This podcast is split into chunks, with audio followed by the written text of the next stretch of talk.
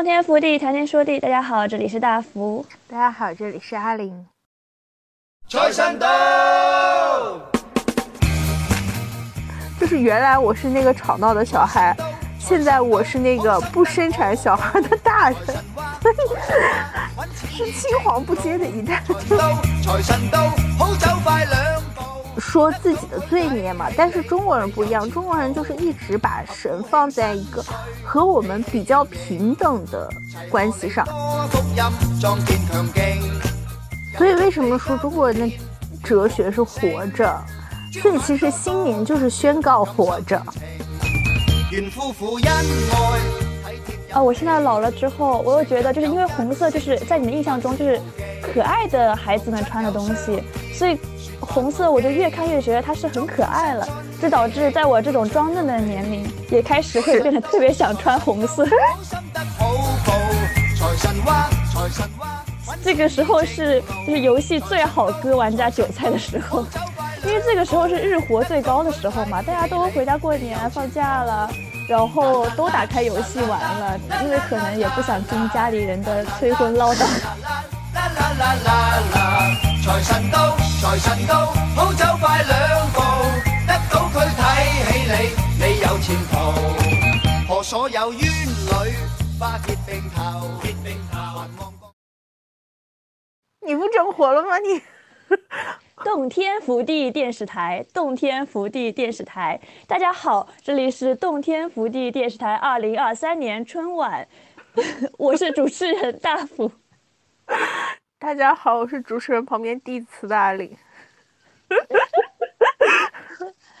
主要是我真的，呃，突然脑海里想不起来之前春晚是怎么开场的了。就以前看春晚就完全没有，就近两年来看春晚完全没有那么认真了。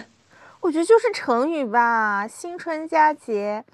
什么之类的。辞旧迎新是吧？对对对对对，但可能春晚都没有我们我们说的这么老派，就是 大家现在可能也开始用一些新词了。现在春晚就是确实看的就不是很认真了，主要是没氛围了。但我就一般还是会打开来看看的，因为红彤彤的嘛，就是很喜庆。对，不过今年春晚我还是挺期待的，因为今年春晚有艾热，一个我很我很喜欢的一个 rapper，而且他的唱的歌就很大气，就是属于那种真的很适合春晚的歌，因为他是呃少数民族嘛，然后啊长得也是少数民族那样子的脸，然后但是他其实 rap 之类的很强，而且唱的也很潮吧，我感觉。反正他的一首歌我觉得很适合，可能这一次春晚就是要唱那首叫做《千里万里》，或者里面也有维吾尔族的这种方言之类的存在，我可能。它现在春晚就已经能知道是谁谁谁上春晚了吗？就是因为他已经第第四次参加彩排了，我觉得基本上是定了。哎呀，你们家里会看春晚吗？我们家肯定是会看的，我觉得各家大部分都是会开着吧，至少电视放着，就是你可能呃年轻人刷手机、刷微博的春晚梗，我一般是看着以后开始刷手机、刷春晚梗，然后哦，我一是看着，然后开始发祝福短信。你你你发祝福短信吗？我真不发祝福短信。是春节或者这种节日对我来说很重要的发祝福短信呢，是那种就是很久没有联系，但你有点想联系，但是没有什么契机联系的朋友，就联系。是的，是的，你你去年是在家过的春节吗？我去年不是，我去年是在韩国，然后跟一群朋友过的春节，而且我们当时是好多人直接喝晕倒了的状态。但是大部分当时那一场局是大部分人是第一次见面，然后也造就了让我认识了好几个就是至今都是跟我玩的很好的朋友。因为我之前留学生过年就甚至没有什么年味，而且我是觉得就是没有想过年的这种仪式感了。你还记不记得我们有一次过年，当时就是我和阿玲还有同一个宿舍的时候，在美国的时候，哎，是我们两个嘛？就是我们当时就等于是，呃，美国的火锅不是都是那种自助火锅嘛？嗯我们当时就睡到自然醒以后去自助火锅店，火锅店当时放着那个春晚，然后我们啊就吃了好久好久。对，那家火锅店应该很恨我们，因为我们每次都是就是周末的时候睡到自然醒，然后从大概两点吃到晚上 什么六七点这样子。没有很恨我们那家火锅店，我们过去就自助，好不好？就是那家本来是自助火锅店，但至少老板要帮你添个汤。但是我们过去就是已经能准确在柜台上面找到那个就是汤的那个碗，然后就自己在那添汤，好不好？我们付一份钱，然后吃一个午餐加晚餐，吃一整天。但是回国，我这当时那一次回国，虽然隔离，然后出来这样那样弄了挺疲惫的，但当时我就特别有。呃，过年的这种仪式感，然后所以我就专门给自己找了一个就是过年的那种服装，然后还给自己扎了一个福娃一样的发型，还记得吗？就那个两个小揪揪，对，然后还写那种。呃，毛笔字就我们家自己写春联，然后我还在一个那个不是会有那种福到了嘛，就是写一个福，然后把那个倒着放嘛，啊，然后我还写了一个磕字，就是磕到了，祝我新的一年也能磕到新 CP。那一年后来想想磕到了吗？磕的开心吗？磕的开心，然后顺便一边磕一边 BE，就只是换了很多队而已，磕到了很多队。啊，就是从另一个方向实现了你的梦想，也挺好的。我我其实觉得，我有时候在觉得，就是过年有没有年味和家里有没有老人有很大关系。我自己回来的时候，然后我觉得那时候就是也就是两年前，但是那时候家里已经没有什么老人了，就其实我觉得没什么年味，要好吃的呀，就是感觉就是有老人坐镇才会大家聚起来，老人不在，可能大家聚起来的那个气都没有了，就是。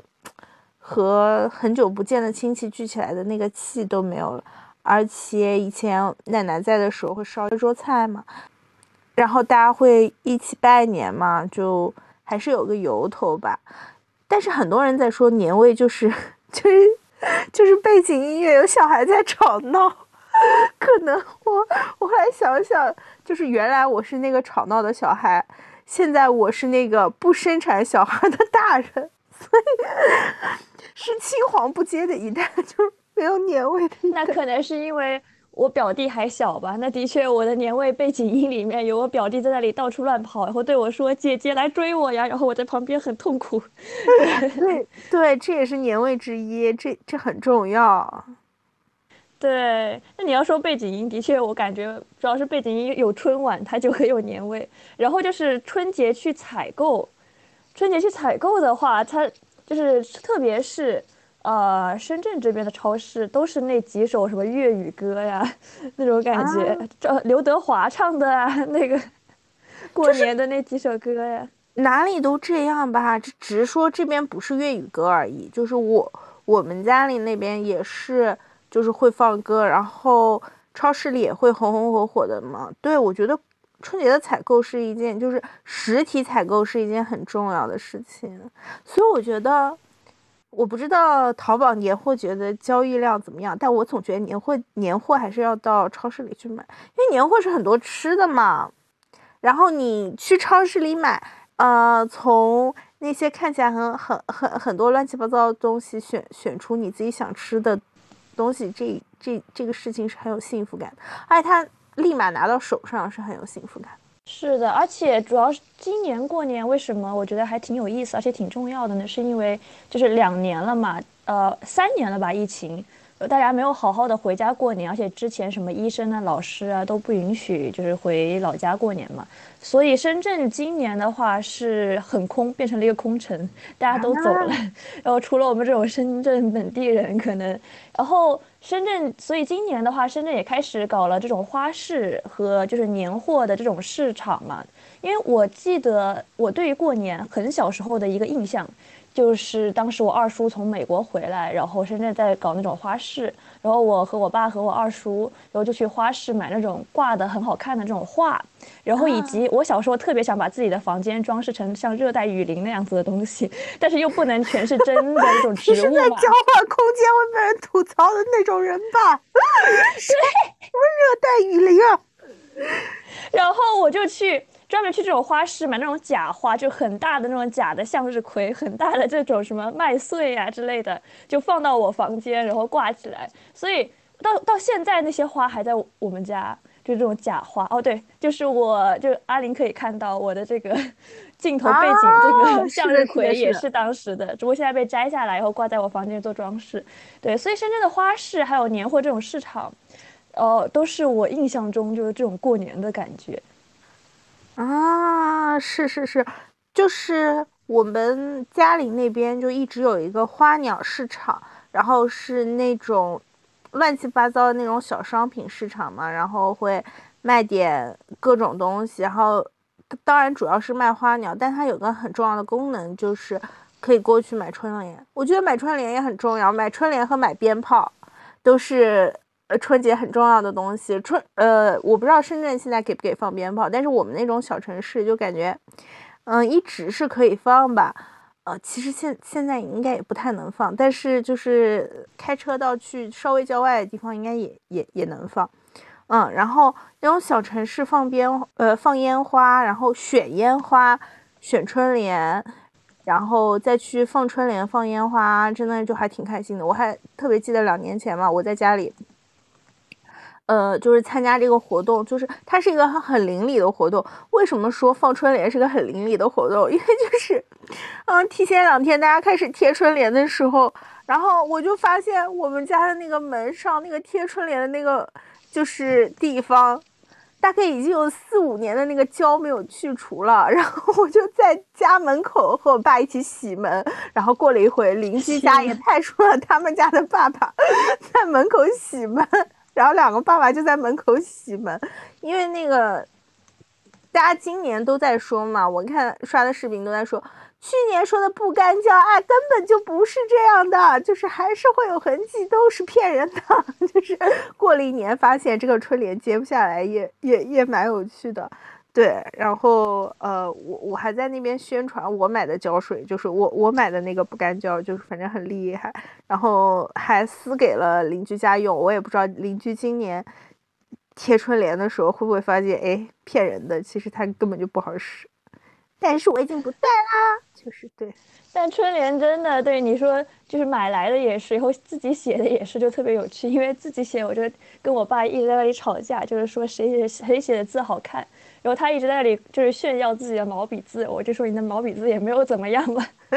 对，然后我就买了那种小春联，你知道现在就是网上有那种大概就是跟你半个手掌大的那种小的春联贴纸嘛，我就把那个新年升职升职加薪贴在了自己桌前面，对，还分给了我的朋友，让他们都贴在电脑上，然后我说你拿着这个从。你的老板面前晃，就是如果你的老板让你解释一下是什么，你就跟他说，嗯，是 double the pay，就是工资翻倍。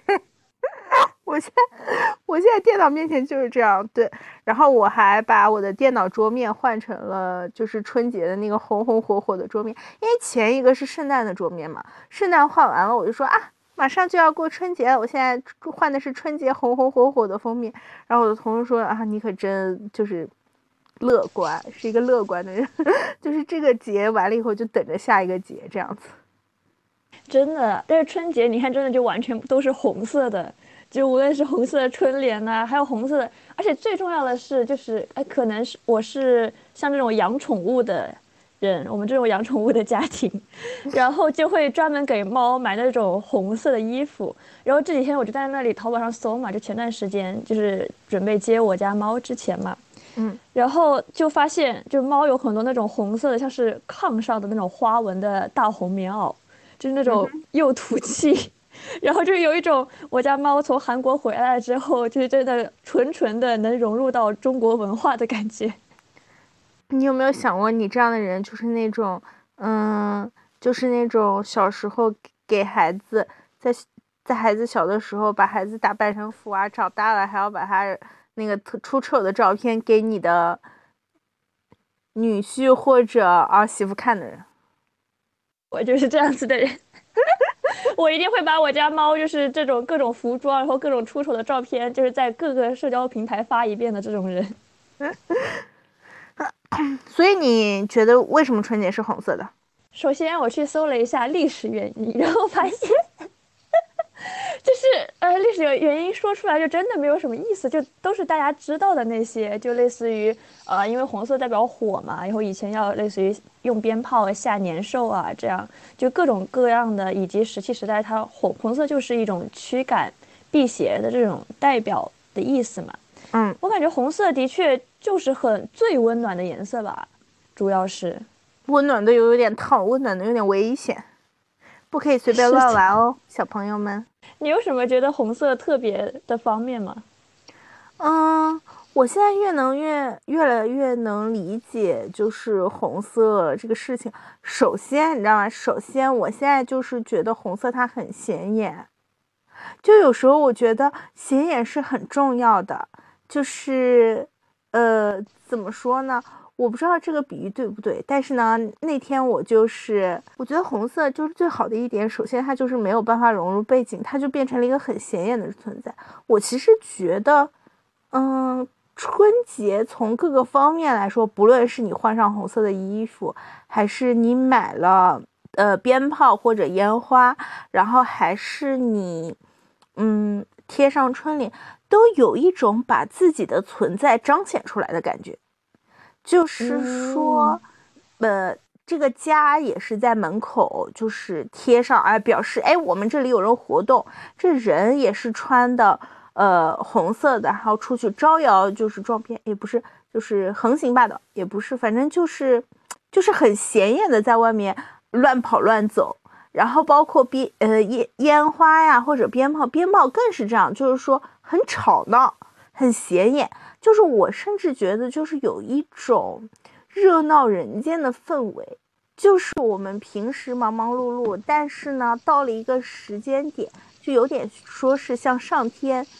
就告诉上天，就跟上天沟通，就说：“嘿，我还活着，然后又过一年啊，看我怎么样。”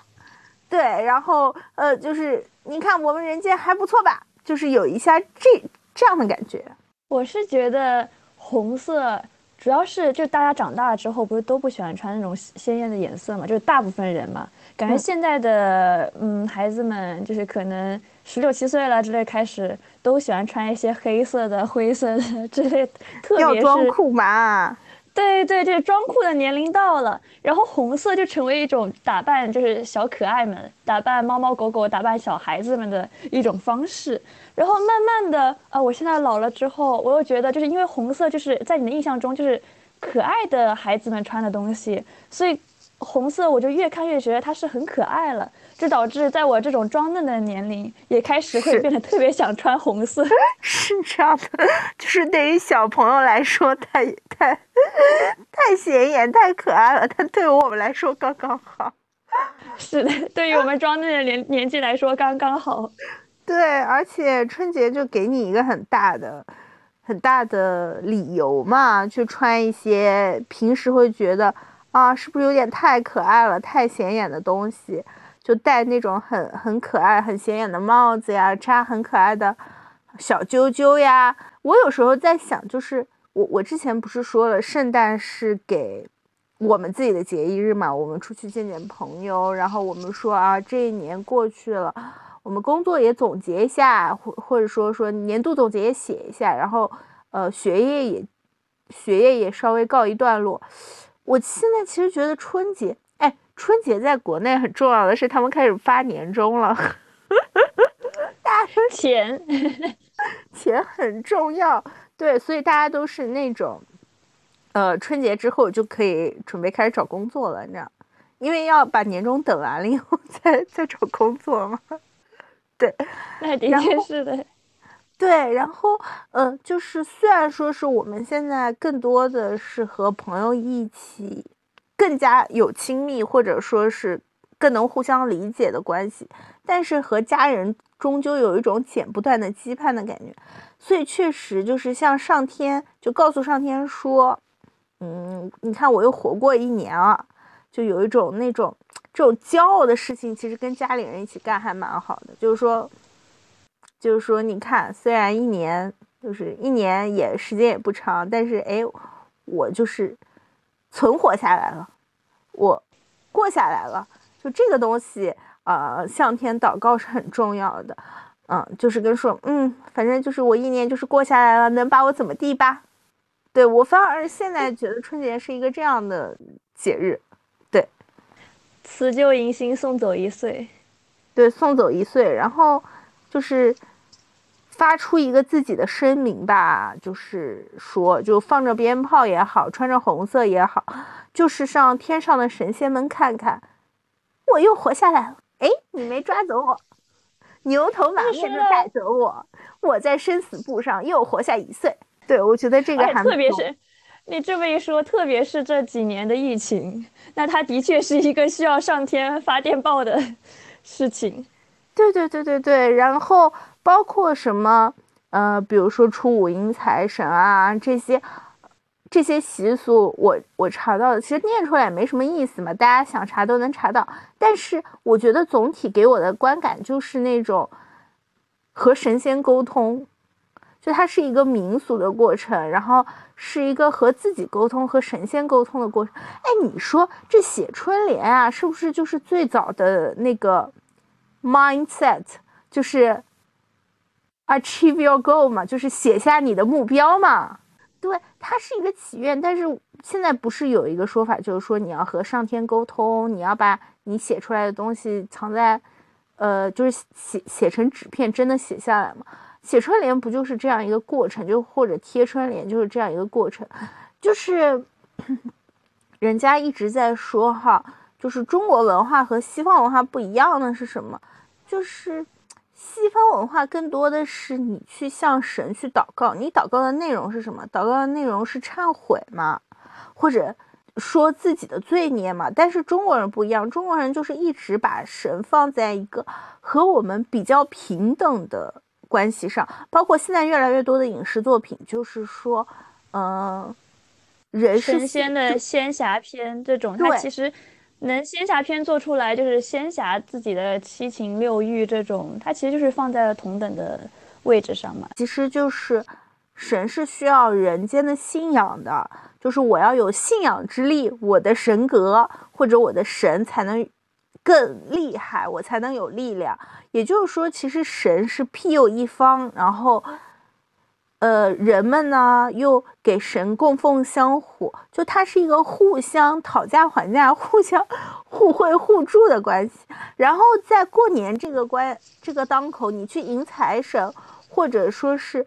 就是进行这些，比如说去庙里的活动，我觉得其实它是一个和神商量的过程，就是。去年你工作干得不太好，今年希望你更加努力。去年你没有让我们家发大财，今年希望你发财。对我爸爸一直就在说，他说，就是你向神许愿是没有用的，或者你供奉香火然后许愿是没有用的，因为呢，如果。你供奉了香火，神就帮你实现这个愿望的话，那神成什么人了？神不就是变成了一个商人，还给你讨价还价吗？但后来，我现在觉得，在中国，就是民俗概念中的这些神，他就是这样的，他就是说。我们互相达成交易的，他就是很亲民的，他就不是高高在上的。包括现在嘛，就比如说之前有人去参加这个，就更加民俗、更加民间的这种庙会，就是村镇里的庙会，就发现这种村镇里的庙会会捏造出来神，就是说，呃，有那个什么开车不，就是开车平安的神，有什么手机神。就是这样的神，然后你就觉得是很可爱的。它确实就是一个我们对我们自己心中的意想，或者我们对这个世界喊出我们愿望的一个节日吧，就是一个契机。是这样子的。然后刚才不是说到影视剧嘛，嗯，然后其实我还挺想说，就是虚拟世界中的春节，其中一个部分就是影视剧，像刚才。阿玲说到的，就是我们可能穿着红色，就是像神，就是发这种电报，说我又活过了一年，就一岁又一岁，一年又一年。这个体现在一个影视剧里面，有很大的这种，就是春节在一个影视影视剧里面有一个很大的地位，就是人世间，这个对对，因为它是跨过了很长的这种时间段嘛，所以人世间里面有十三次春节。啊。然后这十三次春节里面，然后这个家它就是有不同的变化，就可能有人去留学了，少一个人；可能有人进监狱了，少一个人。然后，然后你就看发现这是一个很有趣的事情，而且在一年又一年中，就是你能看到每个人他年龄的变化，你也能看到可能这个家他又添新的一个人了。就这一点，我觉得还在自己现实中挺有体会的，就是出生了某个新的小孩。然后过新年的时候，他的确就是这个新年里面很大的一个主人公一样的存在。对，所以为什么说中国人的哲学是活着？所以其实新年就是宣告活着，就是我们有新的生命呃加入到这个群体，或者我们有呃生命逝去了，他就没有在没有在饭桌上再出现嘛。所以新年就是这样一个时节，就是说宣告我们。这一伙人都活着，因为家庭以以家庭为联系的纽带，就是家庭是让你活着的必要条件嘛，先决条件嘛，就是是因为你爸妈你才生下来，所以说你就跟一群哎互相呃帮对方活着的 这样一群人向上天宣告说我们活下来了，啊，我们活下来了，我们所以这种东西必须得要一起宣告。对，一年过去了，我们活下来了，是这样的。对，这一点就很有意思。但是现在的偶像剧里面，春节也是一个很有意思的点，因为现在的偶像剧里面，就也有的人他可能虽然是打工人，然后他回不了，就是回不去家里面过春节嘛。其实这也是现代人的一种映照嘛。就有的人他可能不一定能回去过新节、春节，类似于一些个服务行业呀、医院啊这一方面的，对。所以这也有很多那种新式的一些方式，就年轻人过节的方式。感觉我们其实留学生的时候也有很多比较新颖的吃火锅吗？我觉得，我之前跟我朋友说，我说，如果说就是这个世界上没有火锅，留学生真的不知道吃什么。因为刚出国的时候，真的是大家都不会，然后你真的是要开始慢慢学，而且。年夜饭很难操持的原因，就是我记得我有一个同学是那种厨艺特别好，然后他基本上年夜饭要提前一个星期开始拟菜单，然后开始准备晚餐。年夜饭就是很难操持的原因，就是你肯定还是要请好几个人来家里吃饭嘛，所以说就是还是要弄好几个菜，而且呢，它又是年夜饭，你就想说，哎，也不能弄得特别西式，也就是说你要利用现有的食材。做一个看起来还不能卖相太差，要卖相比较好的中国的大餐，就真的有点。因为还要拍照发朋友圈。对，而且你还要控制这个预算嘛，因为大家之后还要 A 钱，这样。所以说，就火锅真的是一个很重要、很重要、很重要的东西。我就觉得天哪，没有火锅，留学生就没有办法在年夜饭中兜底。就火锅，它就是一个特别重要的兜底的存在。不行就吃火锅呗，不行就吃火锅吧。就是你总总归还是，呃，可以说是不会让大家饿着，然后会让大家吃的很开心的一个东西。所以我觉得火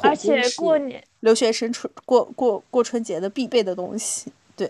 而且过年的朋友圈它就是一个年夜饭大赏啊，大家就是只会发那种一张，就是我我们家年夜饭是啥？对，我的我的我的。怎么说压力又上来了？今年都不想说搞一个大动作了，但是，啊，怎么发朋友圈呢？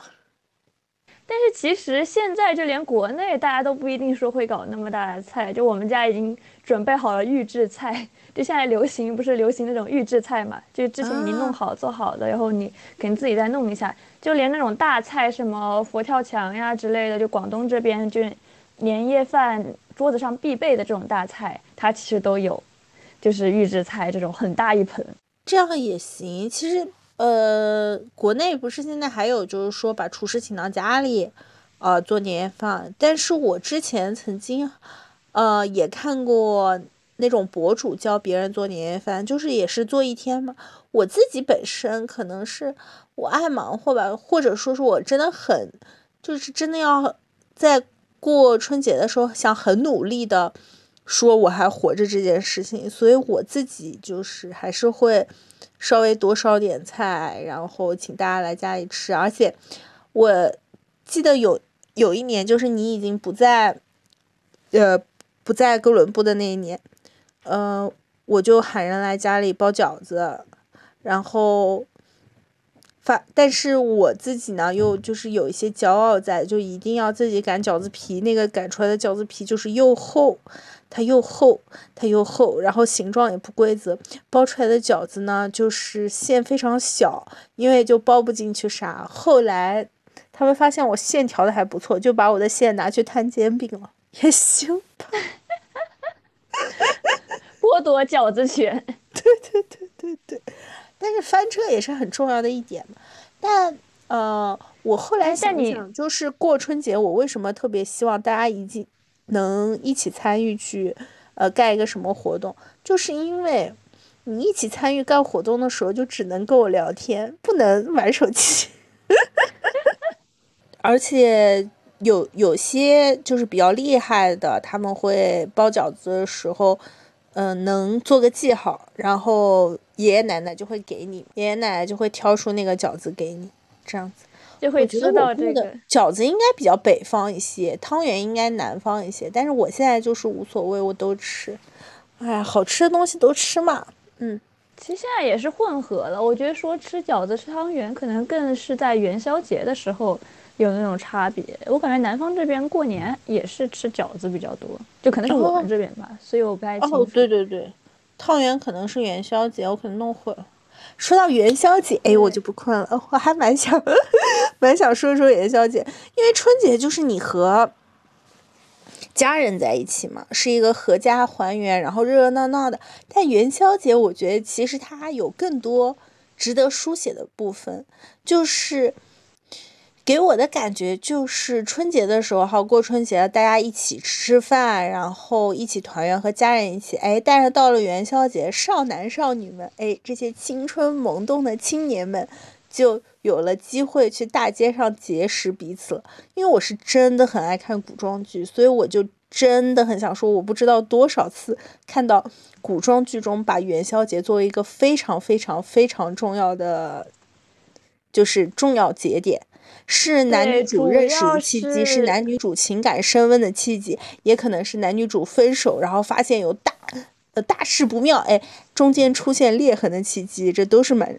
都是会在年宵呃元宵节发生的。主要是真的很好看，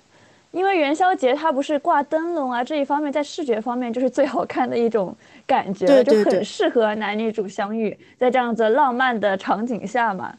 嗯，我们家就是离南京很近嘛，然后南京一般来说，它有一个秦淮河，基本上元宵节都会办一个非常盛大的灯会，就是在秦淮河畔夫子庙办一个就是大的灯会，不仅仅是说有观赏灯，然后呢还有小贩卖灯，当然了，现在灯里面放的不是烛火，就是电子灯嘛。然后会有一个提手，你基本上买了这个灯，大家到处都是人提着走，包括现在汉服的一些复兴，大家就是说穿着汉服提着走。你进了一些某些特定的环境，真的就是有一种大家都在穿越的感觉，就大家一起回到从前的感觉，这个感觉也挺好的。其实我不知道是我们家还是怎么着，就是。我父母和就是我父母的朋友对穿汉服这件事情就是非常非常开放，以至于我自己买了汉服回家以后，我的爸妈的朋友就是那些叔叔阿姨们来我家做客，就挨个在那试汉服，就是，哎，但其实汉服我觉得大家还是都是挺喜欢的吧，因为都是这种中国传统文化方面的，不仅仅是在古代，包括在现代。就是我觉得它这是一个蛮好的习俗吧，就是说你春节的时候在一起团圆，然后元宵节的时候就开始出去找对象，就是是一个可以开始邂逅对象的时间。现在的西式情人节二月十四号离元宵节太近了，对，现在元宵节就变得更适合说跟家里人一起过，啊二月十四才说出去跟别人一起过。再说回来，说影视剧中的。影视剧中的元宵节，我觉得影视剧中的元宵节更有一种铺开来的、铺开来的感觉。嗯，怎么说？就是在春节的时候，大家是聚在一起的，就是给我的感觉就是神啊，从天上往凡间看，在春节的时候，大家就是你看到的是凡间一一盏一盏一盏的烟火，就你看到的是一群一群人，他们聚在一起吃饭，聚在一起过活动，而元宵节的时候，这些人就慢慢散开了，然后他们。呃，散到了大街上，就是从家里转移到了大街上，然后人呢也距离慢慢拉开，因为他们要到处逛来逛去，看来看去，是一个神可以融入凡间而不被发现的好时间。所以每次如果说是有仙侠，或者说是有。呃，就是神参与的这种电视剧里，神要去体验凡间烟火，一定要去逛庙会，就是这个就经常发生在元宵节。包括男女主说，嗯，想要下凡，男女主说想要去人间体验一些，啊，人间的习俗，那就肯定要去体验人间的节日嘛。元宵节是很重要的一个，呃，可以体验人间节日，毕竟元宵节就是好看。让我想起来什么，好像《仙剑》还是什么《八仙过海》里面都有这种，就是它一一方面是说人间的悲欢离合会在街道上上演，呃，包括悲其实很重要的就是，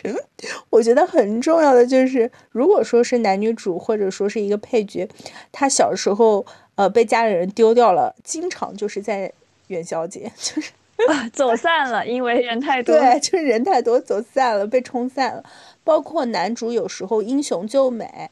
或者男配英雄救美，总之英雄救美的这个桥段经常发生在元宵节，就是因为，呃，带这个女性出来的兄长，或者说是长辈和女性走走散了，然后哎哎哎，女孩子被调戏了，哎哎，女孩女孩子遇到什么呃难处了，然后男主哎就出来英雄救美，是一个。呃，也是一个元宵节很常见的桥段，就是人人多嘛，会走散，嗯，但是现在呢，就是说，哎，这个，呃，英雄救美的桥段有点无聊了，就会，呃，就会说有一些智力来变成了美。救英雄，然后就有很多像是像是《亲亲日常》或者像是之前的《星汉灿烂》，不就都有展现女主智力方面的，对对对。智力方面的一些个情节，就要不然就是说，可能展现女主多么的鬼灵精怪啊，这种。对对对，因为元宵节还有一个就是它有灯谜可以猜嘛。当然元宵节有很多活动，但猜灯谜这个活动的好处就在于你可以展现自己的才智。对。然后你可以展现自己的风采，展现自己的风度。完了以后，你还有奖品，而且是在很多人的祝福或很很多人的注视下面嘛。不论是，呃，男女主，比如说互相给对方赢大灯笼，还是男女主给对方买大灯笼，还是男女主互相针锋相对的解对方的谜题啊，比谁猜灯谜猜得快，然后让人家老板倒闭。对，就是 都是。都是很重要的这个桥段，所以就是元宵节更多的感觉是人们人们互相交集，人们产生邂逅，产生羁绊，然后人呢又可以融入人间，去看看人人们之间的羁绊。然后刚才不是说到就是类似于这种神啊之类的，然后凡间啊。我们说到虚拟这种空间里面的呃春节，还有一个很重要的就是，像我们这些个可能在国外留学或者在其他地方，但是呃又不想出门，然后又有点社恐的人，如何 体验这种春节呢？我感觉以前的我还就挺挺喜欢在这种呃游戏中过春节的，因为游戏里面会有很多春节活动。以前的话，像大家比较有印象的，就是穿越火线会有那种春节的一些地图装饰，还挺印象深刻。而且，哦对，阿玲也玩和平精英吧？我对玩。你记不记得有一年，它是有那种年夜饭餐桌的，就会放在房子里面，你可以坐下来吃年夜饭，然后会掉落东西。对对对对对对对。但是说到这个，就是最有意思的是，我们可能下期也要讲的一个游戏叫做《原神》，因为《原原神》是把春节当做一个超级大的节来过的。然后春节为什么这次也想讲到呢？是因为我觉得《原神》挺有意思的一点是，它以这个方式，因为大家也知道，原神现在在国外也很火，像什么韩国、日本也有很多玩家，就连韩国的呃英雄联盟的职业选手都一直在打原神，就被称为原神哥嘛。有一位韩国职业选手，就是因为他呃他想赶快回韩国，就是因为想赶快拿回自己的手机抽卡，就是因为这一点。然后原神它自己本来的故事设定也是分为几大洲，然后每一个区域就是代表一个国家的一种缩影嘛。然后在代表中国这种国家的缩影里面，就是春节就变成了一个特别重要的，就是这种故事情节。所以特别是当原神诞生的第一个年的时候，也搞了一个春节活动，而且直接更新了一个大版本嘛，是一点三版本的明霄深海平。然后当时除了说角色可以换这种春节的服饰，对，都是红色的这种服饰之外，然后也有很多就是剧情设定在。因为我知道这个主要是我们下期可能请到的我们这位嘉宾，当时他就是跟我讲，他在这次春节之前一定要抽到他最喜欢的角色，因为他最喜欢的这个男性角色呢，哎，是毒枭还是什么的一个角色？他其实是一个有点反派感觉角色，然后一直戴着呃面具，就等于是。呃，他过年是不能回都城的，他必须得要在外面，然后等于守护这个都城嘛，所以他就从来没有看过这春节的烟火。然后我这个朋友他是把《原神》当成乙女游戏在玩的，然后他就是那种我今年一定要抽到他，我今年一定要带他去看都城的烟火，带他回家，对，带他看他守护的世界，你就觉得这个很有意思，而且。就国外的玩家之前对于国内的，就是中国的这种春节，其实没有说很大的印象。但是因为原神的这种影响力，还有原神这种对于春节这个故事线的叙述，然后国外的玩家就也开始慢慢了解春节了。我觉得这还是一个怎么说呢，文化输出的方式。所以我觉得这是原神还挺有意思的一点。就是包括我不是呃江南百景图老老老玩家了吗？也是在江南百景图里。呃，大家会开始快乐的张灯结彩，然后包括加拿大白景图也出了冬天下雪的特效，然后也是一个很重要的节点吧。我觉得，要你这么说，新的时间或者新的世界里，新的时代就会有新的年味，可能我们现在新的年味也会蔓延到呃虚拟世界里。是的，而且如果按比较资本 方面来说的话，这个时候是就是游戏最好割玩家韭菜的时候，因为这个时候是日活最高的时候嘛，大家都回家过年放假了，然后都打开游戏玩了，因为可能也不想听家里人的催婚唠叨，然后都打开了游戏，而且也这个时候也是玩家之间交流最多的时候嘛，所以这个时候去搞一些活动就是嗯最好的时候，而且最容易赚钱的时候。因为还有一个梗，就是还有一个点，就是抽卡。你刚才说到新年祈愿，嗯，这一方面，所以说现在大部分游戏，像是原神呐，或者米哈游出的这些游戏，都是有一个抽卡机制的嘛。哎，其实王者荣耀的皮肤里面也有这种抽卡，呃，抽卡机制在在嘛。然后所所以说呢，这个时候搞这种祈愿，就你说是祈愿。美其名曰祈愿，其实就是以某种玩家怎么抽自己都是非洲人的方式来割玩家的韭菜。这个是这，因为今年最让人印象深刻就是王者荣耀，感觉它就是像是要倒闭了一样，一就出了一堆的新年皮肤，以及返场了一堆就是这种新年方面的一些个东西。就是你感觉，就我们最近几天，就是 KPL 的豆瓣大组叫做烟花厂嘛，我们就一他们就一直在讨论，说王者荣耀该不会是要倒闭了吧？这割韭菜的感觉像是要割最后一波的感觉。不是，他就是割完了以后，员工们好回去拿着年呃，对吧？拿着十八星利是，对，过年。对对对，割完了你们他们的年夜饭就能多加道菜了。嗯，对。但是我觉得王者荣耀设计的新年皮肤其实还是不错的，因为一对比。英雄联盟的新年皮肤，就是老外对于新年可能真的是只有只有红色这一概念。就英雄联盟的英雄新年皮肤，我一眼望去怎么全是这种红色的感觉，就有种老外认识里面的土。但是不过说到国外游戏，还有一个就是最近很火的游戏，叫做《鹅鸭杀》。啊，对然后《鹅鸭杀》这个游戏它本来是二一年刚出的游戏嘛，但是因为它现在突然被国内的一些个 LPL 主播或者 KPL 主播给带火了之后，然后他为了感谢中国玩家，就专门出了这种新年的地图，就全都是红灯笼。哇，那我一定要参加了，快让我参加吧。，嗯，对，什么时候可以一起打一局？对，所以这种其实很有意思，就是这种有场景的游戏，它也很适合过春节，因为首先它可以挂这种灯笼嘛，而且玩家一起在这种场景里面过年，其实就更有年味一点。就在虚拟空间里面，有虚拟网友们的团聚。啊，是是是，就是向虚拟的世界宣告一年又过去，向策划宣告，虚拟向游戏里策划宣告新的一年你可以割新的韭菜了。是的，我们新的一茬韭菜又长起来了。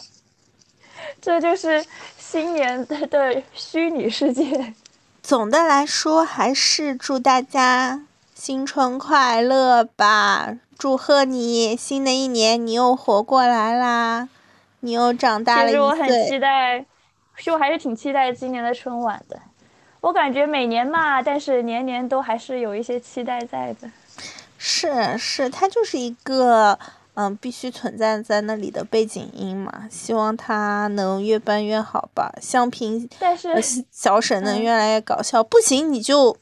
请一点脱口秀演员吧，不然就是咱们就引进一些 新方式。但是他不是说了吗？就是大家一直觉得那个谁大张伟很好笑，但大张伟上了春晚之后，怎么就变得不好笑了？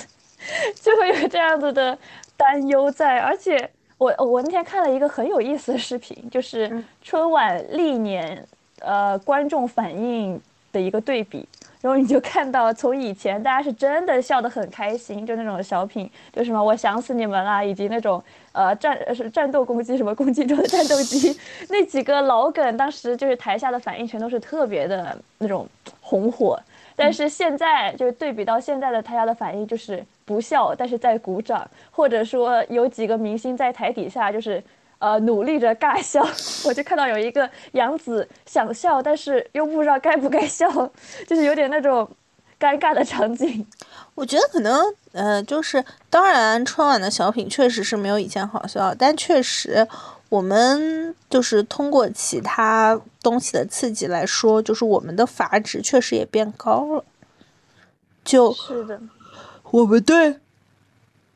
好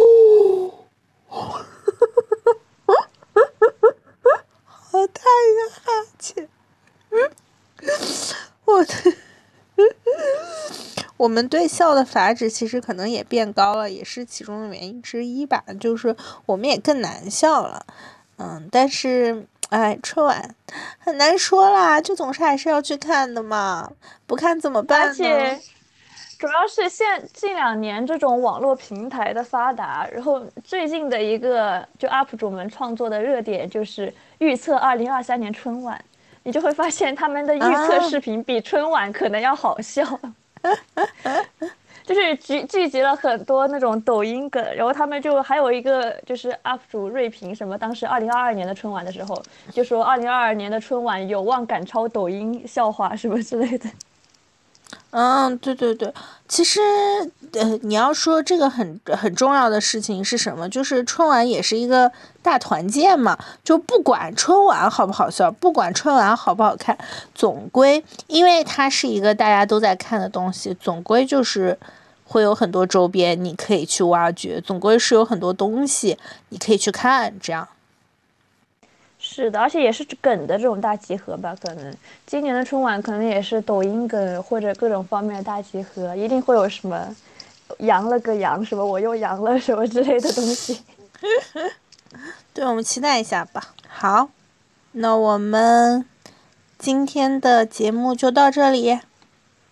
嗯，祝大家新年快乐啊！新春新春快乐！祝你在新的一年里继续听冬天福地。这是对他们的祝福，这是对我们的祝福。是 对不起，我可能比较自私。好的，新年快乐，新年快乐，拜拜。拜拜。